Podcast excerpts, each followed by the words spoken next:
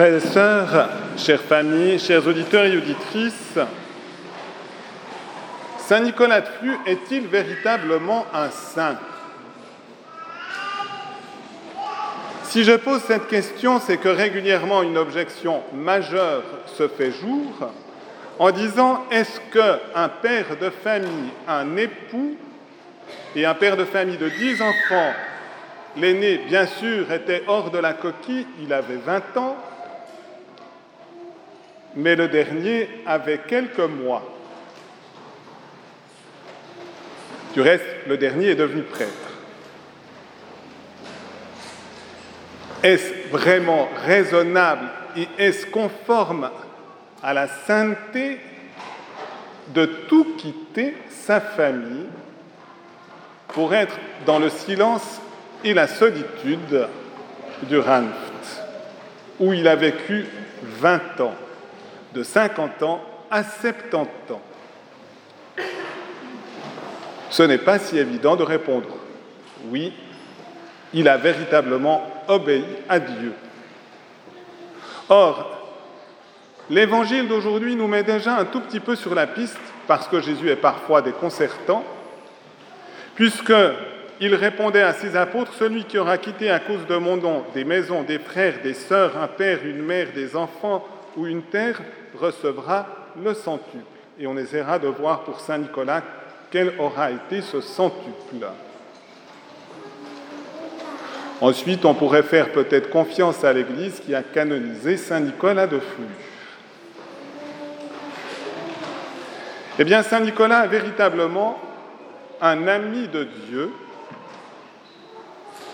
et c'est la raison pour laquelle il a voulu vivre toute sa vie en compagnie de la sagesse qui en a fait un ami de Dieu, c'est-à-dire dans une relation de réciprocité avec Dieu. Et ici, les enfants, vous avez préparé la roue de Saint Nicolas de Flux,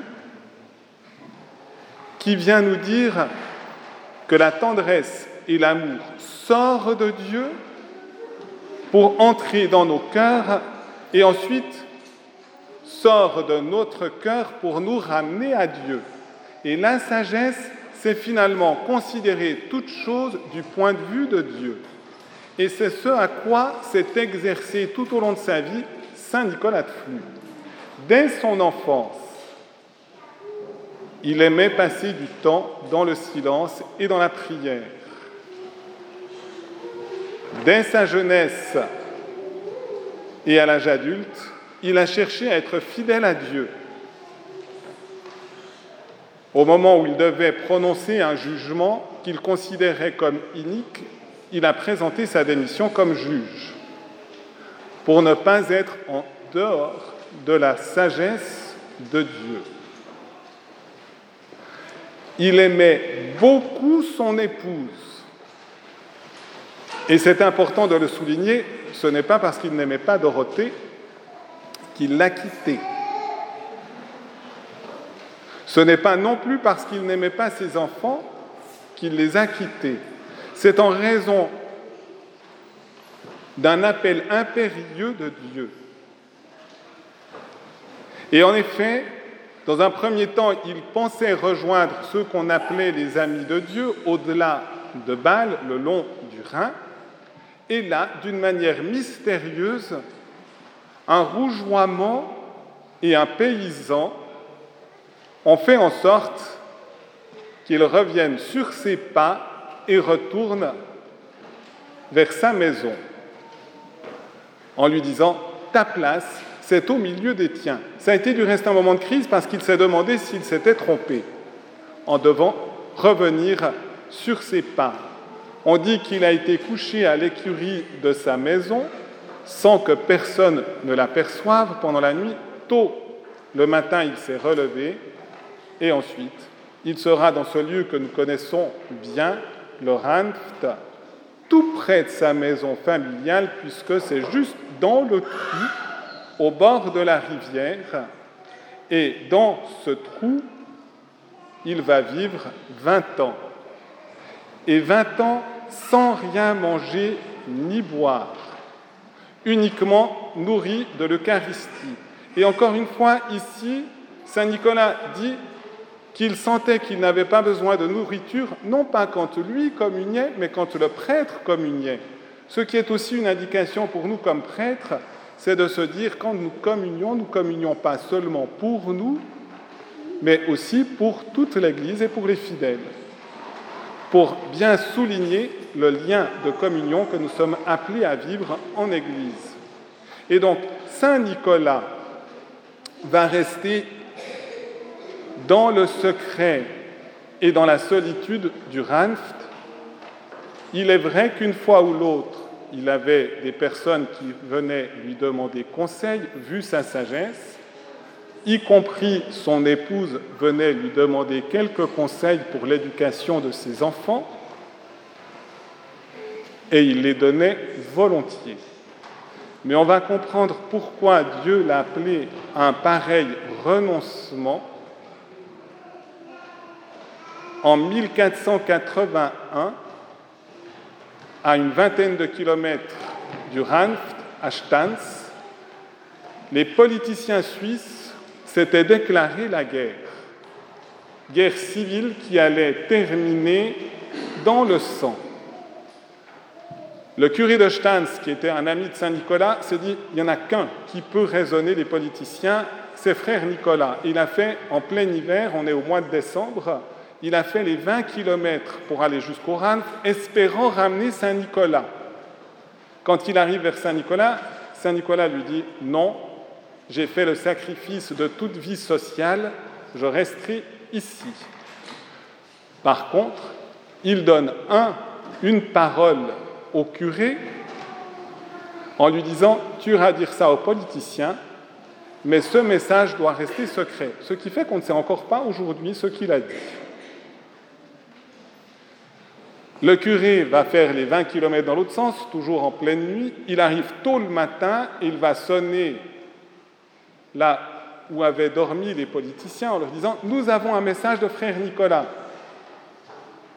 Vu sa réputation, vu sa sagesse, les politiciens se sont rassemblés de nouveau dans la salle des débats et on dit qu'une heure après, on sonnait les cloches pour annoncer la paix. Ce qui fait que sans cet événement, nous n'aurions pas la Confédération helvétique. Si Nicolas n'avait pas fait le sacrifice des choses les plus légitimes de son amour conjugal et de son amour de père, il y aurait eu la guerre civile. Et à ce moment-là, la majorité de ses enfants auraient dû faire la guerre. Et on peut bien imaginer, on le sait encore aujourd'hui, le drame d'une guerre. Et Saint Nicolas, par ce sacrifice, a permis non seulement la vie de sa famille, mais la vie de nombreuses familles et même la durée dans le temps de la Confédération helvétique. Et c'était le dessein de Dieu.